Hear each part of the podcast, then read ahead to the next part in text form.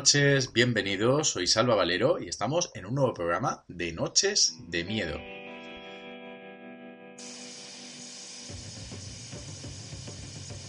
Esta noche vamos a hablar de Sleepy Hollow y me acompaña una noche más Edurne Leite. Edurne, muy buenas noches. Muy buenas noches, Salva. Y también está con nosotros Isabel Pérez. Isabel, muy buenas noches. Hola, buenas noches, Salva. Bueno, chicas, vamos a hablar de Sleepy Hollow y tengo que decir que en este caso es casi como una película homenaje a Edurne, porque Edurne, podemos decir que es tu película favorita de terror. Sí, yo creo que sí, así la podría catalogar. De hecho, creo que es la que me catapultó a meterme en todo el mundo de Barton, porque ya te digo, me, me, me cautivó. Y sí que es verdad que yo vi por primera vez la película con unos 12 o 13 años y yo todas las veces que la he ido viendo a posterior he ido como evolucionando, ¿no? Porque la primera vez me impactó muchísimo y sí, me dio miedo, pero luego las siguientes veces es como que he ido dándome cuenta de ciertos matices, la he ido entendiendo más y con el tiempo pues hay escenas en las que me siguen impactando y en las que me río también como una boba, o sea que no sé, he ido evolucionando con esta película. ¿Y recuerdas, Edurne, cuando, cuando la viste? Claro, me imagino que en el momento que empezaste a verla, pues no sabías, ¿no? Que te iba a cautivar. ¿Quieres recordar qué ingredientes o qué elementos encontraste en esa primera vez que la viste que te conquistó? Yo creo que, pues, por ejemplo, la forma explícita en la que ves las muertes, o sea, aunque parezca súper descabellado como cortaban las cabezas y, y, toda esa sangre es lo característico que tiene Barton, ¿no? Si tiene una, una atmósfera pues como es oscura cuando ves la película de Sleepy Hollow y luego ves la sangre y te llama mogollón la atención. Y, y esos aspectos a mí me, marcaron y me, y me llamaron muchísimo la atención. Y luego también pues eso, la historia, ya te digo, me marcó mucho el, lo impactante que era la historia y las muertes y luego con el tiempo pues también la fui entendiendo porque claro, yo la vi con 12 o 13 años y veo y ves eso, que hay algo que se está cargando a los protagonistas y de esa forma tan brutal, ¿no? Y otras, otros aspectos se te van escapando y es, y es con lo que te quedas y es ese error el que te termina por transmitir. Esa es la, la sensación que yo tenía en las primeras veces que yo, que yo la vi. Isa, ¿cómo fue tu idilio con Sleepy Hollow? Sé que es una película que también, al igual que Durne, te gusta mucho. Y bueno, ¿qué te parece, no? Si compartes opinión con, con, tu compañera, ¿no? De esta noche de tertulia. Pues, pues sí, la verdad es que comparto bastante la opinión. Yo, eso sí, venga, quise ver la película por Johnny Depp, por supuesto. porque, porque es Johnny Depp, es que creo que no hay mayor explicación que eso. Y la película, claro, impacta mucho, porque es que no te esperas que sea tan, tan sangrienta, tan explícita en muchas escenas y, marca muchísimo, pero, pero me parece una, una, muy buena película de Tim Burton que me recuerda muchísimo a, a Beetlejuice, no sé yo por qué, pero me recuerda un montón. Entonces, si te gusta realmente el mundo de, de todas las películas de Tim Burton, es, vamos, es imprescindible haber visto esa película y, y muy difícil que no te guste, porque la verdad es que está muy bien, tiene un reparto maravilloso, o sea, es, es, es un elenco de, de grandes estrellas.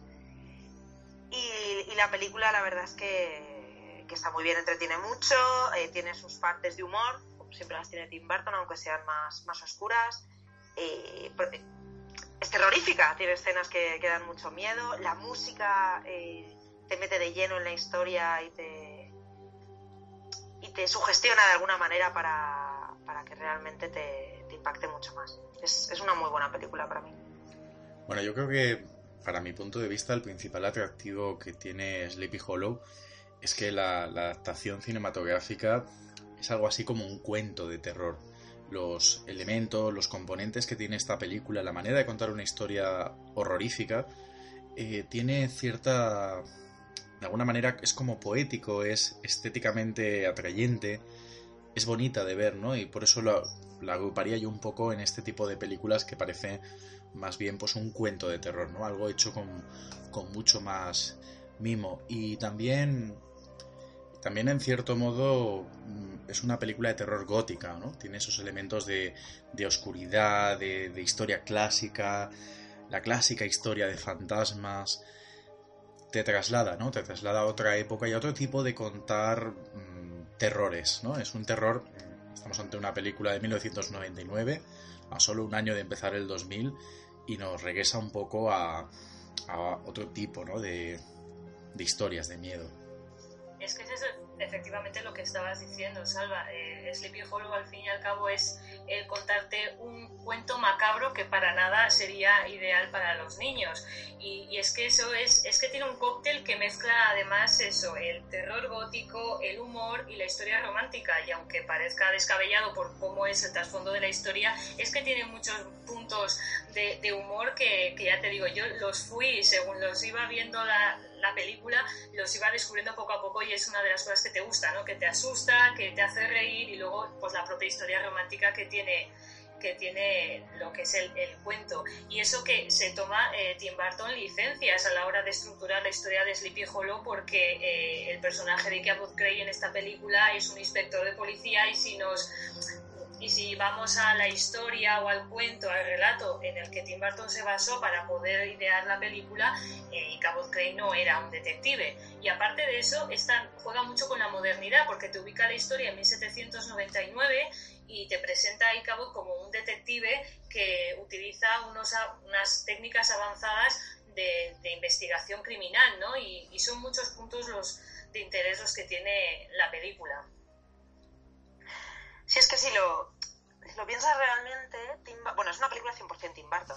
Eh, tanto la parte artística, los actores, que prácticamente el 90% de los actores que participan en Sleepy Hollow eh, han trabajado, trabajaron alguna otra vez con, con Tim Burton. Pero es, es, es, una, es una película suya, totalmente. O sea, la parte de meterle el humor, pero a la vez hacerlo terrorífico. Eh, tomarse las licencias, porque realmente lo que tú has comentado de Durne, el, el hecho de cambiar ese aspecto de Cabot Crane, yo creo que hace que la gente se pueda sentir más, más cercana ¿no? a la historia y, y, le da mucho más sentido a todas la, las excentricidades del personaje, que realmente en la, en la historia original eh, el personaje no es nada excéntrico, simplemente es un maestro de escuela y, y, y ya está. Entonces, le da, le da, esa parte excéntrica que le pega mucho a Johnny Depp. Yo creo que también Tim Burton eh, eh, hace el personaje para Johnny Depp. Si os dais cuenta durante la película, los movimientos de los ojos, el... todo le, te, lleva a, a, esa interpretación de Johnny Depp y, y, y, resaltarla de alguna manera. Sí, además mm, es lo que comentas, ¿no? De alguna manera está dentro un poco de lo que es el, la corriente ¿no? que tiene de creación Tim Burton. Yo, por ejemplo, veo bastantes semejanzas, ¿no? La manera de narrar o de contar, incluso la estética, a otras películas del mismo director, como por ejemplo Eduardo Manos Tijeras, o incluso Pesadilla antes de Navidad, ¿no? Que también tiene ese toque de la belleza de lo terrorífico, ¿no? Aquí pasa un poco lo mismo, ¿no? Estamos en una historia de horror, pero tiene sus componentes estéticamente atrayentes. Luego hablaremos también de otras adaptaciones de Sleepy Hollow para ver mm, si realmente, pues como estáis comentando, la película quizás es la que más licencia se toma de lo que sería el relato original y que otras adaptaciones pues se han mantenido con, con cierta fidelidad. A mí me hacía mucha gracia lo que comentaba eh, Isabel, lo de eh, cómo Tim Burton con sus licencias a la hora de hacer la película eh, ahí dejaba de alguna manera esa, esa marca personal suya, ¿no? Es decir, cogió el relato que ya existía de Washington Irving y le dio su toque personal. Me pareció curioso que luego estoy también, si ya decimos un poco más adelante con, con las curiosidades, pero me pareció sorprendente que a pesar de dar ese toque suyo personal, eh, Johnny Depp llegó incluso a querer llevar más allá la excentricidad de, de Ichabod eh, queriendo llegar a caracterizarlo tal cual aparece en el relato, como se describe en el relato, como aparece en el corto que hizo Disney.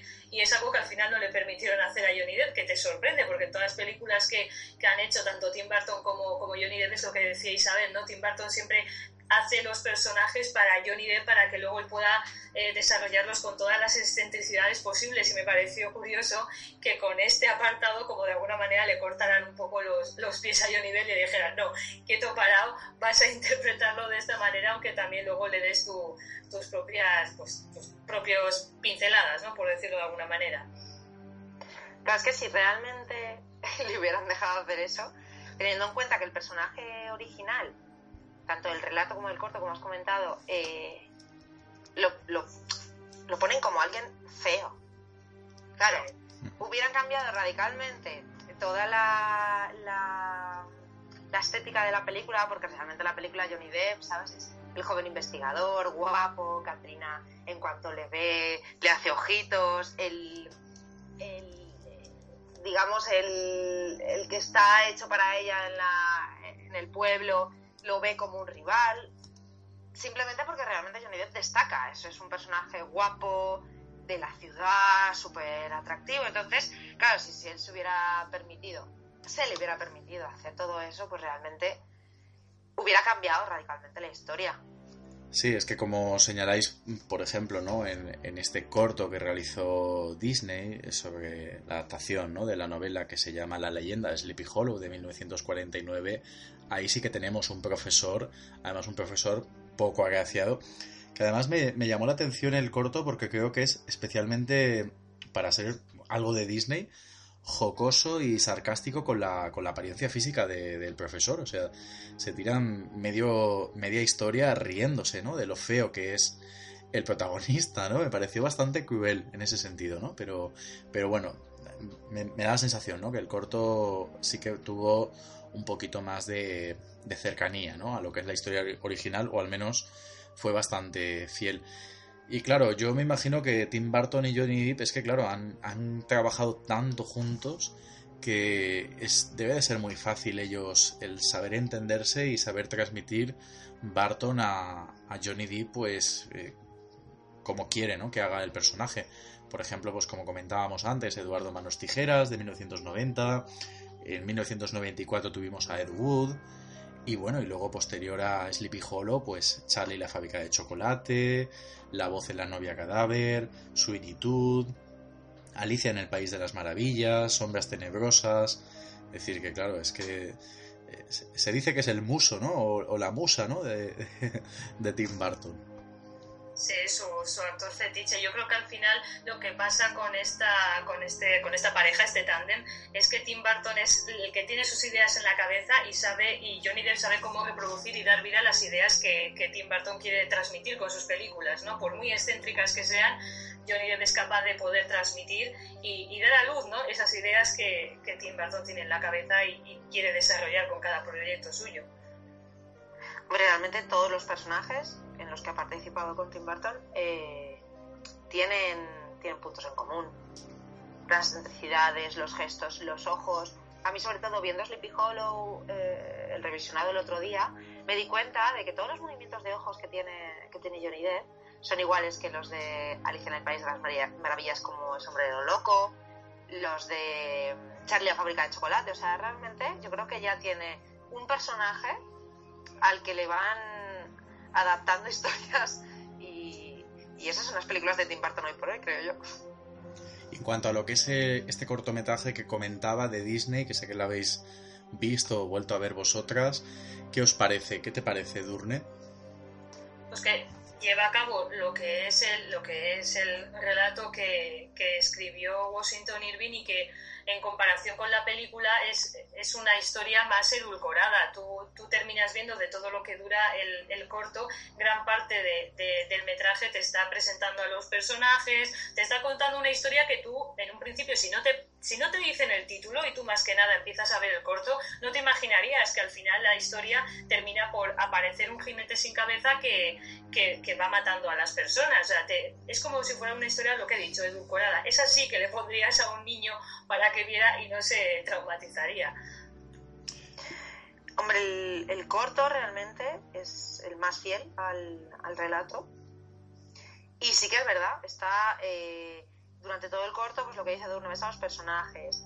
Eh, es muy gracioso lo que has dicho antes, de que es verdad que se están burlando prácticamente de, lo feo que es. Es que hay una canción, yo estaba viéndolo, y hay una canción que dura cuatro minutos en la que es hablar de lo feo que es el, pobre señor que acaba de llegar al pueblo. Pobrecito, vale, sí es feo, pero jolín con Disney, ¿sabes? Metiendo ahí. Pero encima es, una, es, un corto que, aunque la parte de lo del jinete sin cabeza toma protagonismo al final, mm-hmm. eh, a lo largo de todo el corto. Eh, plasma cada estereotipo. Yo aluciné mm, muchísimo mm. con, la parte en la que aparece Katrina, entonces, eh, y Cabo dice, oh, qué maravillosa es esta mujer. Pero no es qué maravillosa esta mujer me ha aprendido, no es qué maravillosa es esta mujer que me puede hacer rico. O sea, mm. Disney no tiene ningún reparo en dejar claro que quieren a esa chica porque es la más rica del pueblo y quien se case con ella tiene la vida solucionada. Es que hay un momento en que empieza en ella como como él está sentado en, el trono del padre y está allí cubierto de, joyas y de oro. Eh, en el suelo en vez de hierba hay billetes. O sea, es una pasada. Yo solo vi dije que qué poquito lo han enmascarado para ser Disney. Hmm. Que por cierto, el rival de, de Icabod, yo creo que fue un poco el germen de, la idea de Gastón, de la Bella y la Bestia, ¿verdad? ¿No, ¿No os parece muy parecido? Es igual. sí. Yo es que fue lo primero que me apunté. Dije, este tío es Gastón. Es más bajito, eh, más en plan hipermusculado, mm. ¿sabes? Estos de culturismo. Pero es, es, tal cual. El sombrero este que lleva de rollo de castor. Mm. ¿Sabéis cuál os digo? Que bueno, en, la en el corto realmente es, totalmente negro, pero Gastón en, en La Bella y la Bestia lo lleva también. Sí, sí, sí yo aluciné. ¿Tú también, Edurne, te dio la sensación, te recordaba Gastón de La Bella y la Bestia? Sinceramente, no. Pero ahora que lo decís, Me encanta. Sí, es verdad. Desde luego no, no, no, lo ubicaba con lo que luego ves que aparece en, la película que hizo Tim Burton, pero a mí en ese momento, hombre, tengo que, tengo que admitir que en el momento en el que lo vi no escogí el mejor momento para verlo y hubo momentos en los que me quedaba dormida. Pero en fin, no llegué a ese punto, no llegué a hilar, no hilé tan fino. Pues mira, Dune, ya que lo dices, ya que rompemos el tabú, ¿no? De que en qué cosas nos hemos dormido. Yo tengo que decir que cuando vi la de Sleepy Hollow en el cine, hubo como 10 minutitos. Yo no soy de dormirme en el cine, pero no sé, pues estaría cansado o qué. O, no sé si es que a mí la película no terminó de conquistarme del todo. Vamos, es verdad que no es de mis favoritas, como tú ya sabes, pero yo reconozco que en el cine me dormí un poquito con ella. Sacrilegio, Salva, en el cine no nos podemos dormir. Que cuesta dinero, por Dios, eso, eso no se puede hacer.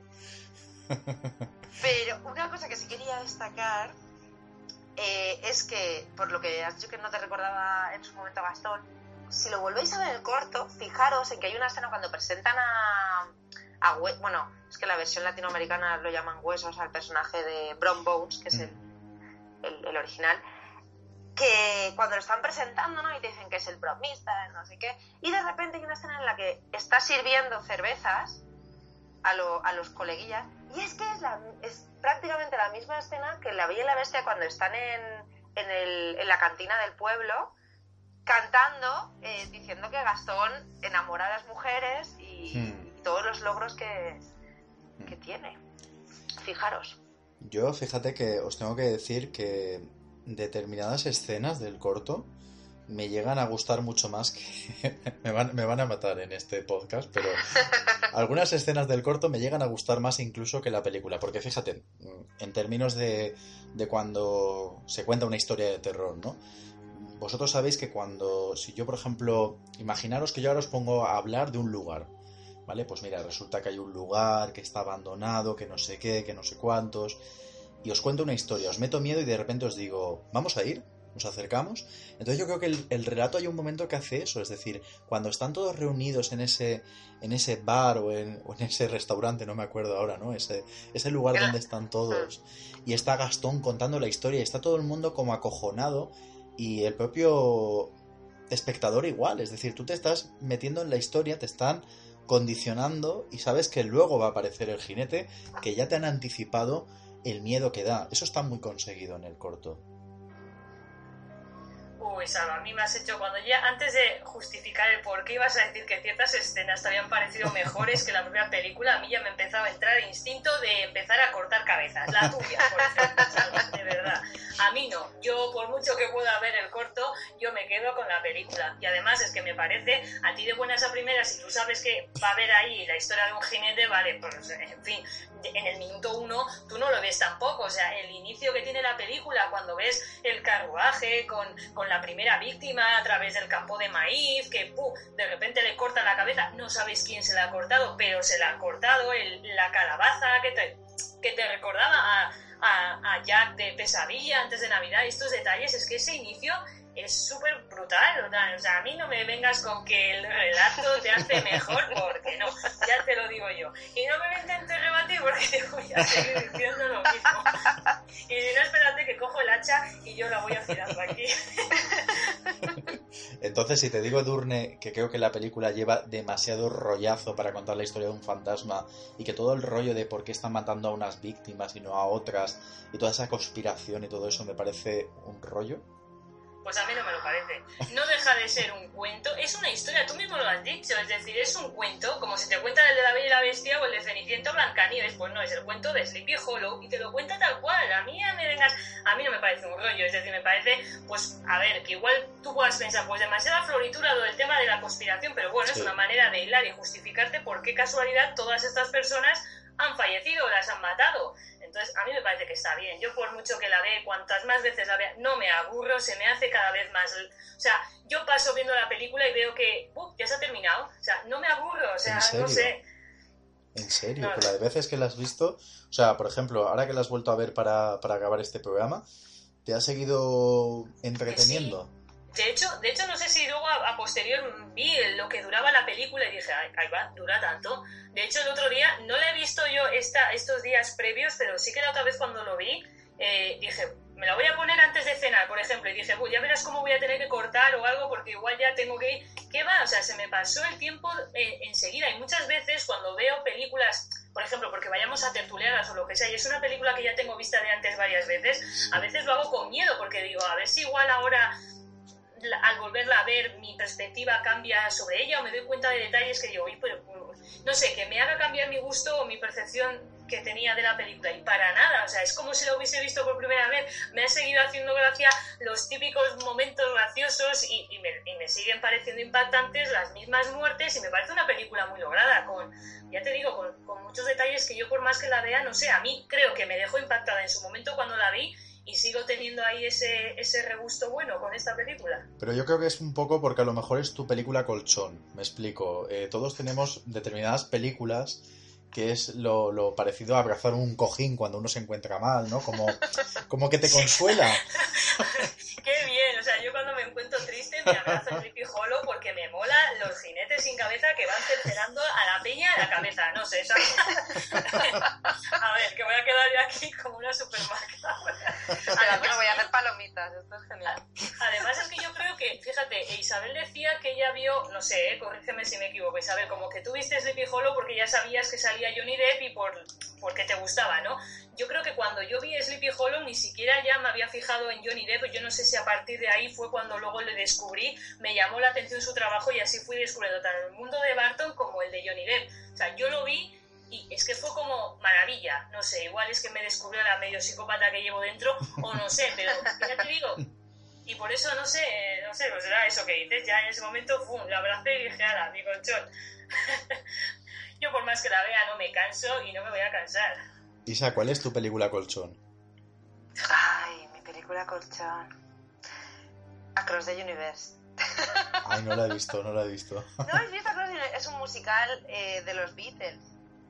Mm, eh, modernitos, cuentan una historia, pero son todo canciones de, sí. de, de los Beatles. Y esa, cuando estoy triste, veo esa película o escucho la banda sonora. Muy bien, muy bien. Y, sí, no sé por qué, me anima. Es algo. ¿Eh? De, entre, que ahora no la habéis visto, pues ahora la veis. Exacto, eh, tanto nosotros como los oyentes, ¿no? Que se la apunten y, y lo intenten, ¿no? Y la, y la, vean y a ver si, si encuentra, ¿no? Lo, lo intenta y me ha, fallado el subconsciente. Bueno, pues continuando con, con, la película. Bueno, pues yo fíjate, a mí Johnny Depp me gusta mucho Pesadilla en el Mestre, que fue su película de debut. Creo que así como jovencito y tal, y así de amigo de, de Nancy. Me, me, gustaba mucho el personaje que hizo en Pesadilla en el Mestre. Me gustó también mucho en Eduardo Manos Tijeras, creo que es de, de las mejores interpretaciones que ha hecho Johnny Depp. Y el resto, pues, a ver, es muy bueno, pero quizás son películas que a lo mejor pues no, no han no han conectado conmigo. Yo, por ejemplo, Piratas del Caribe, pues solo vi la primera. No sé, no es un actor fetiche para mí. Ahora cuando de turne hace la réplica.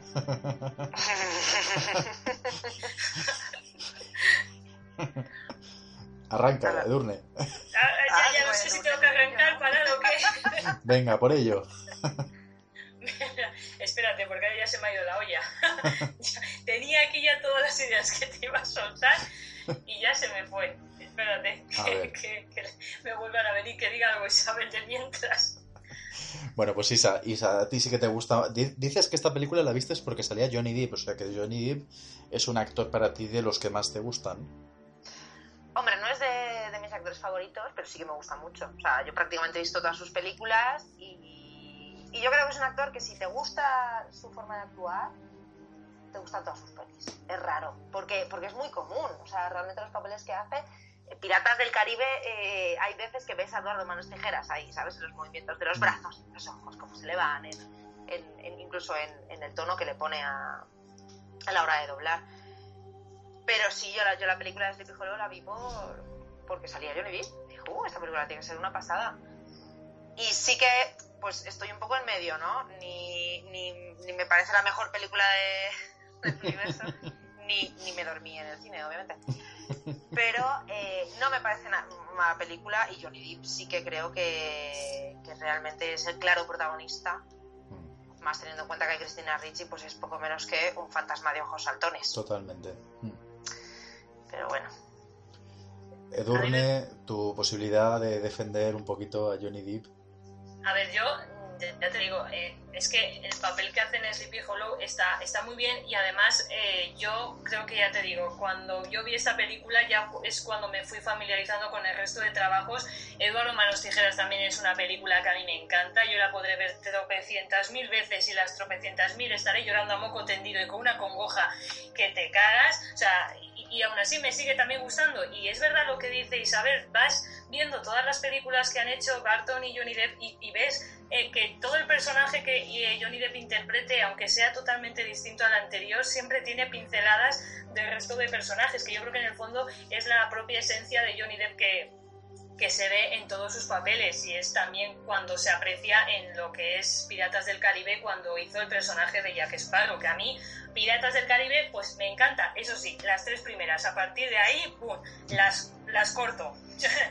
Pero con esas tres, o sea, a mí Piratas del Caribe también me gustó mucho, fue dar otro, otra vuelta de tuerca al género de los piratas y me pareció que, en fin, el personaje que hace Johnny Depp a mí también se me abrieron los ojos cuando yo vi por primera vez Piratas del Caribe y mira, ya lo digo, yo en mi casa tengo como una calavera que si la vieseis sería como si fuese de verdad que tiene el pañuelo de, de, Jack Sparrow y dos espadas cruzadas. Para mí es mi mayor tesoro. Voy a empezar aquí tipo Gollum, pero es tal cual. O sea que os tengo que pasar una foto y así veréis de lo que estoy hablando. Tú tienes la calavera y yo tengo la cabeza de Jack Skeleton en, en mi estantería.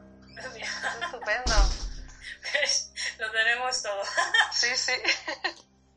Y bueno, a mí una, una, película que también me gustó mucho, que también es de este tándem de dirigirla a Tim Burton y protagonizarla a Johnny Depp, fue Ed Wood. Esa película me fascinó, porque a mí todas las meta, el metacine, ¿no? Todo lo que habla de, de los rodajes, del Hollywood de otra época. Y además este es divertido, ¿no? Porque está considerado el peor director de la historia. Isabel, tú que eres actriz, me imagino que esta película, vamos, es de obligatorio visionado y la habrás visto ya. Hombre, pues sí, la verdad es que sí. Esa película es. La tiene que ver todo el mundo. No solo los actores y las actrices, no, no, todo el mundo. Porque la verdad es que está, está muy bien. El papel que, que hace Johnny Depp es muy bueno. Y no a todo el mundo le gusta ¿eh? esa película, es algo que me sorprendió en su momento. No a todo el mundo le gusta, pero yo creo que sí que, que es recomendable verla, eso sí. Y volviendo al tema de los actores en la película, eh, hay bastantes cosas que me llaman la atención. Claro, yo sobre todo me suelo fijar en eso, ¿no? En quién interpreta, qué cosas ha hecho, si han participado o no en otras películas con el director. En este caso, claramente, muchísimos han participado con Johnny Depp, eh, con Johnny Depp, digo, con Tim Burton en, en otras películas suyas. Mm. Pero me llamó la atención, estaba viendo la película y cuando sale el magistrado Phillips, que es el que les dice, eh, bueno, que le dice a él, no había cuatro tumbas, sino cinco. Entonces se empieza a ver aquí ¿no? la conspiración que hay, que hay detrás de, de la gente del pueblo. Pues me di cuenta y dije, este, este hombre me suena mucho. Pues el actor es Richard Griffiths, que es el tío de Harry Potter. Mm. Y dije, toma ya, que por cierto murió en 2013, que yo no lo sabía. Y dije, toma ya, pero espérate, porque es que aquí el Baltus Van Tassel, Van, Van Tassel, que es el, el padre de Katrina, dije, este me suena un montón. Y va ahí, ese es Michael Gambon, que es Albus Dumbledore, el que sustituyó a Richard Harris después de, de su muerte. O sea, que encima aquí... Y no acaba aquí la cosa, porque seguí investigando y dije, espérate, que a lo mejor todo el reparto de Harry Potter, ¿sabes? Salió de, de Sleepy Hollow, ¿o qué? Y la que hace de Lady Van Tassel, la madrastra, digamos, de Katrina, es Miranda Richardson. Y Miranda Richardson es Katie Skipper, Rita Skipper, que diga. Que no sé si recuerdas en Harry Potter, es la, la periodista que lleva la bola pluma. Mm. No, no, no, caigo ahora, pero, pero sí. Es la, es la periodista que los entrevista y siempre lleva una pluma que vuela y es con la que y, y es la que escribe todos los chismes y todas las, la- las tonterías en, en el periódico de, de magos. Mm. Y dije, madre mía, tiene aquí a todo el mundo de Harry Potter el señor Tim Burton, estupendo. De hecho, por ejemplo, está un actor, Jeffrey Jones, que apareció también en Beetlejuice, que es otra película de Tim Burton. El-. Es el padre de, o padrastro de Winona Ryder en la película. Sí, sí, sí. ¿Era padrastro, Ah, sí. no? ¿O era padre? Ah, pues ahí me has pillado. ¿Eran, eran, ¿Eran sus padres? O... Bueno, es que como ella también estaba tan, tan a su bola, no sé si Y punto. había un drama familiar ahí no resuelto, ¿no? Sí, sí, sí. Pero bueno, este actor, este actor es muy bueno, ha salido en muchas películas, aparecía también en, en otras así de, la- de esta época, ¿no? De los, de los 90 y, y se lo trajo, ¿no? A Sleepy Hollow. Y también aparece Christopher Lee. También, Ah, sí. correcto. Sí, sí, que tiene, bueno, y lo que has dicho antes de Casper, Casper Van Dien, que bueno, en su época, cuando salió Starship Troopers era, vamos, un icono, ¿eh? Un icono, que yo me acuerdo de ver esa película y decir, madre mía, ¿quién es este hombre? Me quiero casar con él ya mismo. ¿Qué, qué, qué fue de Casper Van Dien, eh? Ya no, ya no se ha vuelto a ver mucho. No, no, la verdad es que había un- la verdad es que no sé. Sé que tiene, pues está casi llegando a la cincuentena ya, pero, pero no sé qué otras cosas ha hecho, la verdad. Creo que me quedé en Starship Troopers y en British Sí. Y ya no sé nada más de Starship Troopers, qué peliculón, ¿eh? película, película, donde los haya, por Dios. O sea, pues que además es de culto, ¿eh? es que esa película la tiene que ver todo el mundo. Es maravillosa. Bueno, la verdad es que no, no, ha, hecho, no ha hecho gran cosa, ¿eh? En los últimos años, por lo que estoy viendo así en IMDB, no, no aparece tampoco nada, no sale, no sale muchas cosas interesantes. Alguna película de terror, como la del Pacto, una de estas así de serie B, pero vamos, poco, poco ha hecho. Igual lo que dices tú, también sabes qué pasa, que este, este actor yo creo que también era como que aparecía en todos los lados, pues realmente porque era un chico guapo, ¿no? Era un chico así bien agraciado.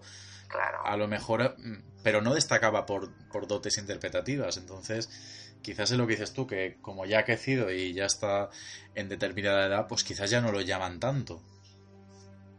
Pues es posible, pero realmente es que tampoco ha hecho mucho. En general, ya no ahora porque sea una persona más, más entrada en años, porque realmente sigue estando igual de bueno, ¿eh? Que yo he visto las fotos y sigue estando igual de bueno. Lo que pasa es que por lo que sea, pues su interpretación no sería ninguna maravilla.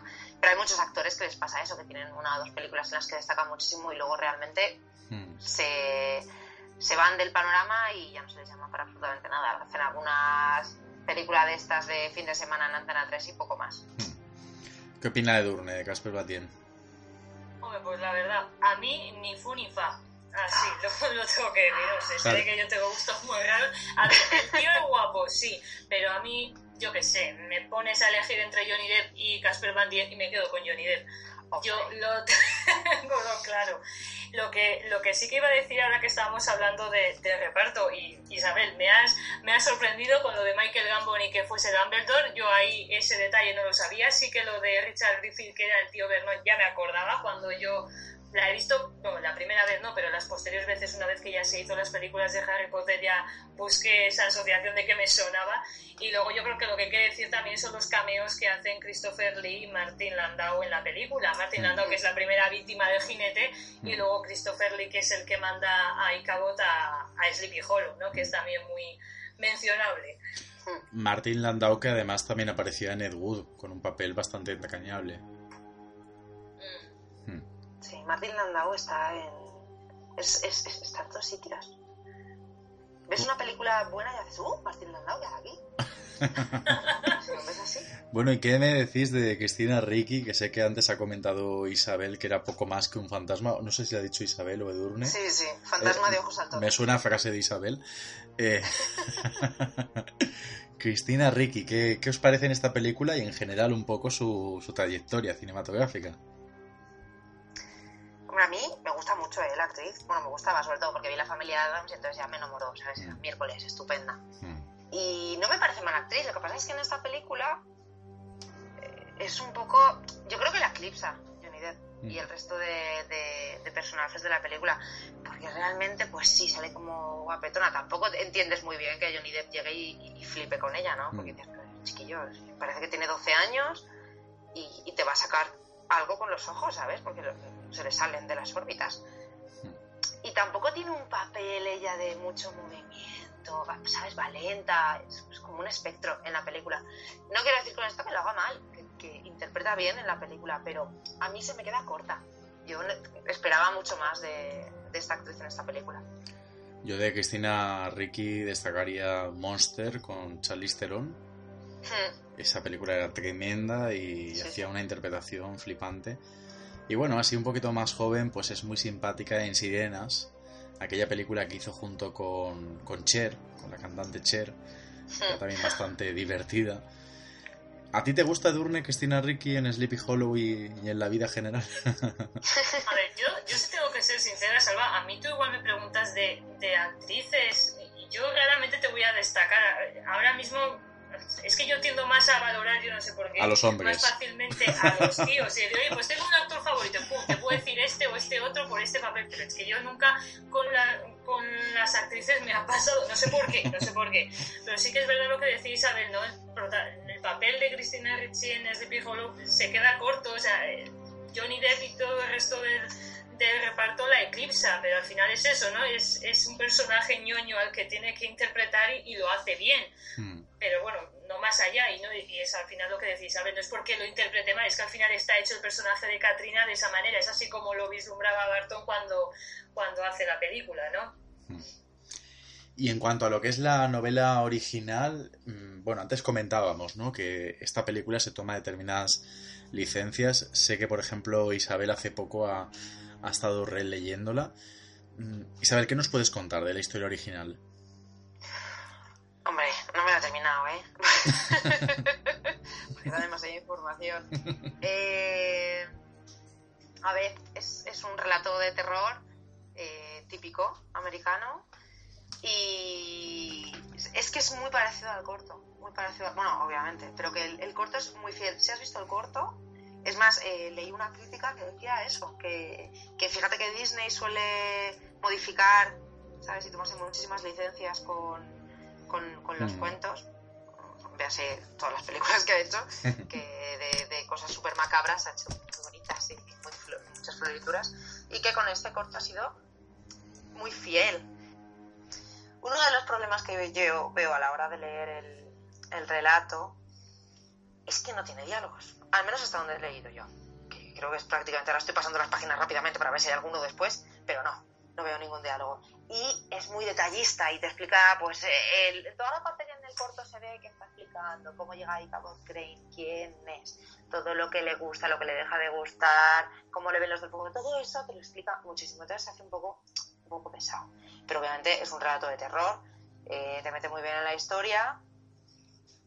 Está bien escrito, a mí sí que me gusta la manera, la, la, manera de explicarlo de Irving Washington, pero mm, pues es que es tan fácil como ver el corto de media hora y, ya tienes el relato hecho. Porque es, que es tal cual, es que es, muy fiel. Al menos hasta donde yo me he leído, es, muy fiel. Y bueno, estamos hablando de Sleepy Hollow, que es una película de 1999 y hasta hace muy poco pues era la última adaptación ¿no? de esta leyenda, de este relato de, de, la historia, ¿no? del jinete sin cabeza. Sin embargo, en la actualidad existe una serie que se llama igual, Sleepy Hollow, y de la que vamos a hablar, ¿no? A ver cuántas conexiones tienen con, con la historia o con la película o con la novela. Edurne, ¿qué nos puedes comentar en cuanto a la serie Sleepy Hollow? Pues la serie de Sleepy Hollow, a ver, de primeras, quien vaya a verla no, no tiene que ir con la mentalidad de que va a haber una versión serie fila de la película que, que, hizo Tim Burton porque no es así para nada. Tienes al personaje de, de Cabot Crane, tienes al personaje de Katrina, tienes al jinete sin cabeza, pero luego ya todo lo demás es una vuelta de tuerca a la historia que, que nosotros conocemos a través de, de, la película, ¿no? Porque, vale, tienes además un, un giro temporal en el que Ichabod Crane aparece en la actualidad y es ahí donde empieza de alguna manera a, a investigar ciertos fenómenos paranormales que suceden en el Sleepy Hollow eh, actual, digamos, ¿no? Entonces esa es un poco la premisa que tiene la serie que, que luego desarrolla en, en varias temporadas. Tengo entendido que Isabel también la está viendo. Sí, es que está. Claro, yo soy muy seriéfila. Y esta serie me llamó mucho, mucho la atención cuando se estrenó. También, es que el personaje, eh, bien guapo que es. Sí. es que el único sitio donde sale feo es en el relato y en el corto. Porque es que en la película y en la serie, madre mía, nos han cogido a dos hombretones. Que hasta mi madre dice que es guapo el de la serie. Pero tú no has dicho que en la película te quedarías con Casper Van Dien a diferencia de Durne y que no, preferías no, no, a yo Casper. le da la razón a Edurne que, que te querías casar señor... con Casper Van Dien. Hombre, es que Johnny Depp no tiene parangón. Es que yo no soy Johnny Depp. O sea, fuera Casper Van Dien. Que capaz, Casper Van Dien pues no... Tampoco tiene mucho que envidiarle, ¿sabes? No, no puede ir llorando por las esquinas del plató porque él también está bien, bien hecho. Y bueno, y quitando esta, estos desvaríos míos sobre la belleza masculina, el, la serie, una cosa que sí que me gusta, a raíz de estos días que he estado investigando más, es que sí que vuelve un poco a que Ichabod Crane es un maestro, en este caso es profesor, bueno, era profesor de la Universidad de Oxford, entonces lo lleva de una manera más histórica todo lo que se hace, pero claro, obviamente eh, de ahí ya se desvía, ¿sabes? Se mantienen los nombres, se mantiene un poco la historia principal, el jinete sin cabeza y lo que comenta Durne, Katrina, Ichabod, pero realmente luego ya es en la actualidad muchos es, es como cualquier otra serie de, de, casos policíacos y sobrenaturales en los que se va investigando pues un asesinato o ha ocurrido esto aquí y entonces se desvía mucho. Es muy entretenida la verdad todo se ha dicho se ha renovado para una cuarta temporada o sea que funcionando eh, está funcionando. Eso está claro porque es difícil y más hoy por hoy que cancelan las series como quien se acaba la comida sabes es, y la, la han renovado para una cuarta una cosa muy curiosa que me parece de, de la serie es el hecho, eh, a lo mejor es una tontería ¿eh? y a lo mejor no tiene nada que ver, pero el que hace de jefe de departamento de policía en la, en la serie, el personaje se llama Frank Irving. Y dije, uh, eso a lo mejor es un guiño a, al autor del relato. No lo sé. El autor del relato que es Washington Irving. Washington Irving, sí. Seguramente, ¿no? Sería como un pequeñito homenaje. Hombre, el problema sí. que tiene la serie de Sleepy Hollow, aunque tengo entendido que, bueno, a ver, lo explico. Al menos en la primera temporada terminó siendo un procedimental más, es decir, está la historia de Sleepy Hollow, está la historia del jinete, mm, de vez en cuando va avanzando un poco la trama, pero eh, termina siendo pues un poco esa serie que, que van sacando diferentes casos paranormales o sobrenaturales, ¿no? Como tenemos la serie de Supernatural o tenemos la serie de Green, por comentar series que están aún actualmente en, en parrilla, ¿no? Tengo entendido que la tercera temporada ya empieza a estar como más serializada, no sé si tú la llevas al día, pero tengo entendido como que han hecho algunas pequeñitas reformas porque tenemos que decir que tampoco fue una, una serie muy bien, muy bien recibida por parte de los espectadores. Hombre, es que yo, yo me quedé, si soy sincera, me quedé en la segunda.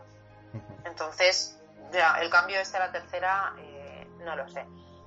No fue la, la, serie mejor recibida cuando se estrenó, que se estrenó en 2013, pero eh, realmente ha, tenido su, su, importancia cuando, cuando se mantiene en parrilla, que eso, que eso es, es complicado hoy en día.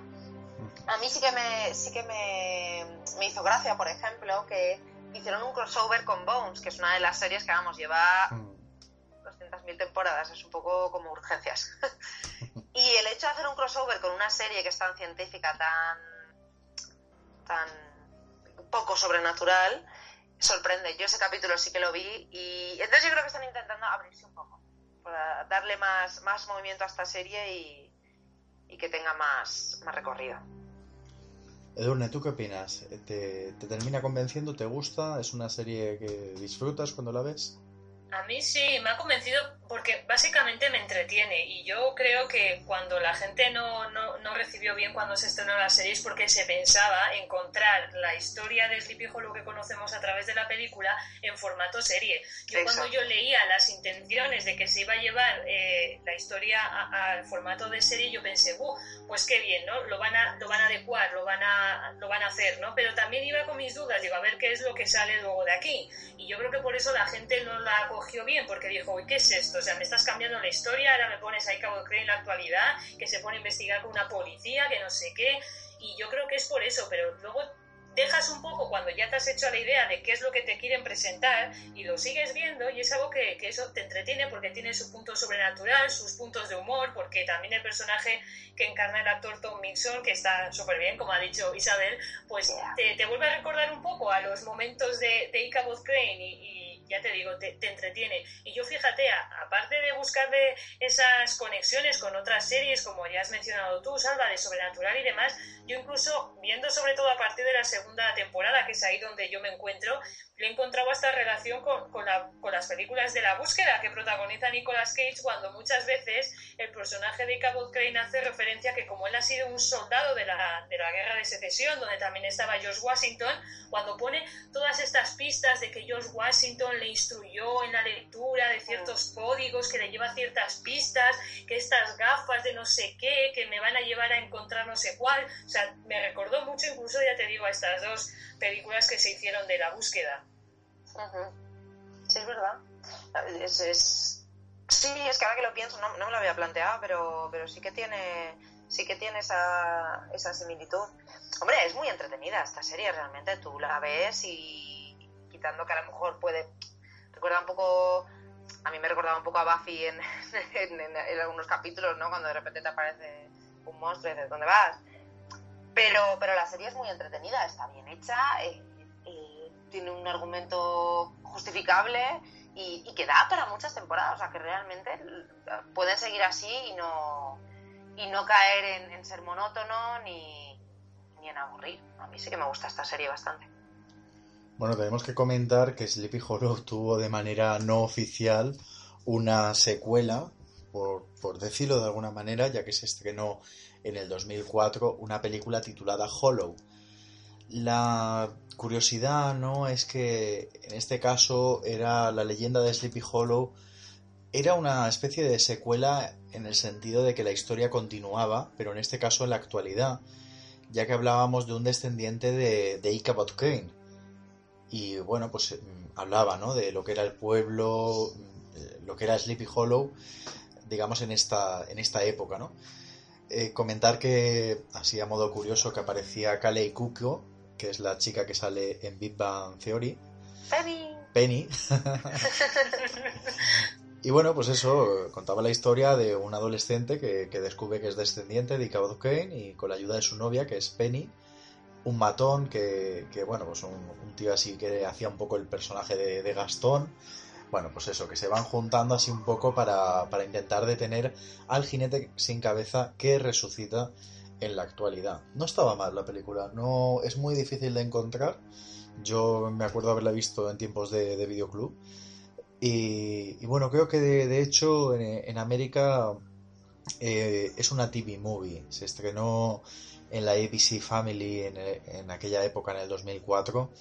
Así que bueno, aquí sí que se editó en DVD, pero es bastante difícil de, de encontrar. Pero bueno, ahí está la curiosidad, ¿no? Creo que también el canal Sci-Fi hizo Headless Horseman, el, el, jinete sin cabeza, o sea que también sería una adaptación bastante similar, ¿no? Donde también pues lo mismo, se tomaban unas licencias y lo ambientaban en la, en la actualidad. Esas serían un poco todas las posibles adaptaciones ¿no? que ha tenido Sleepy Hollow. Pues nada, chicas, hasta aquí este programa de Noches de Miedo dedicado a esta historia, a esta leyenda. Así que bueno, no hemos perdido la cabeza, estamos sanos y salvos. y como siempre, chicas, un placer. Muy buenas noches, Edurne. Muy buenas noches, Alba. Muy buenas noches, Isabel. Muy buenas noches, Alba Edurne. Un placer haber participado con vosotros esta noche. Y nada, recordar a los oyentes que existe cuenta de Twitter, arroba Noches de Miedo, y en Facebook también Noches de Miedo, donde podéis estar al tanto de las películas o las próximas películas que vamos a tertuliar. Así que nada, yo soy Salva Valero y muy buenas noches.